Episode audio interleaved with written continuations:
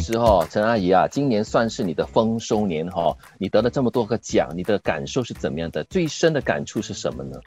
最深的感触就是我要感谢这两位导演，因为没有这两位导演的好剧本、好摄影师，今年没有我陈淑芳能够上台领这两匹马。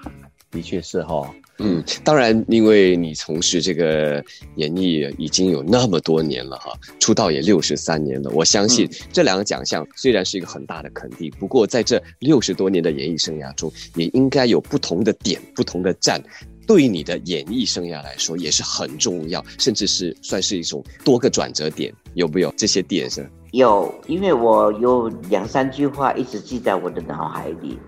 我读国立艺专，虽然我没有毕业，但是老师教我表演的老师崔小平，崔老师他已经不在了，可是他都是跟我们说，你要当演员，一定要第一个先忘了自我，剧本接到，你不要以为你是陈淑芳，你把那个剧本看完之后，你要进入到第三自我，这个第三自我就是这个角色，你要融入，你就完全完全完全完就要这样子。所以我会经常的，不管是哪个阶段，以前演少女的阶段，我会想到这老师这几句话；演到少妇，演到妈妈，演到阿妈，到现在，我经常都会把这几个字放在我的脑海里。嗯，必须要去揣摩，必须要忘了自己，要融入这个角色。嗯，那这个亲爱的房客里面的这个妈妈是个房东哈，跟这个房客墨子也有非常复杂的感情戏。那你看的剧本的过后的第一个感觉是怎么样的呢？我要挑战，就是要挑战，挑战这个角色。对，为什么呢？是什么让你感觉到你一定要挑战这个角色呢？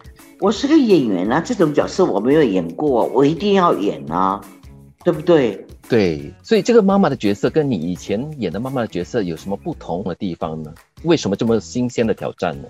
当然是不同了。嗯，这个第一个糖尿病快截肢的人，坐轮椅了，还有心里头不是说真的很怨很恨，但是嘴巴刀子口吗？就你跟我儿子上山，我儿子死掉，你来服侍我，你以为这样子我儿子会回来吗？嗯。我当然就是要骂，要恨，可是心里头有没有恨他？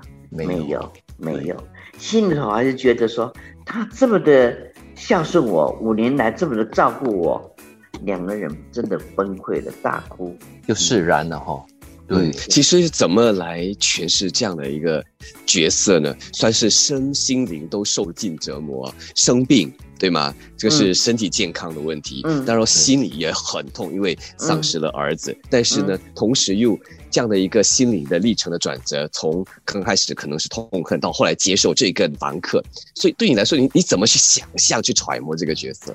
我一定要到医院去问呐。到医院去问的时候说：“你有糖尿病，有脚这么溃烂的人，有没有这种病人？这种病人什么时候回诊？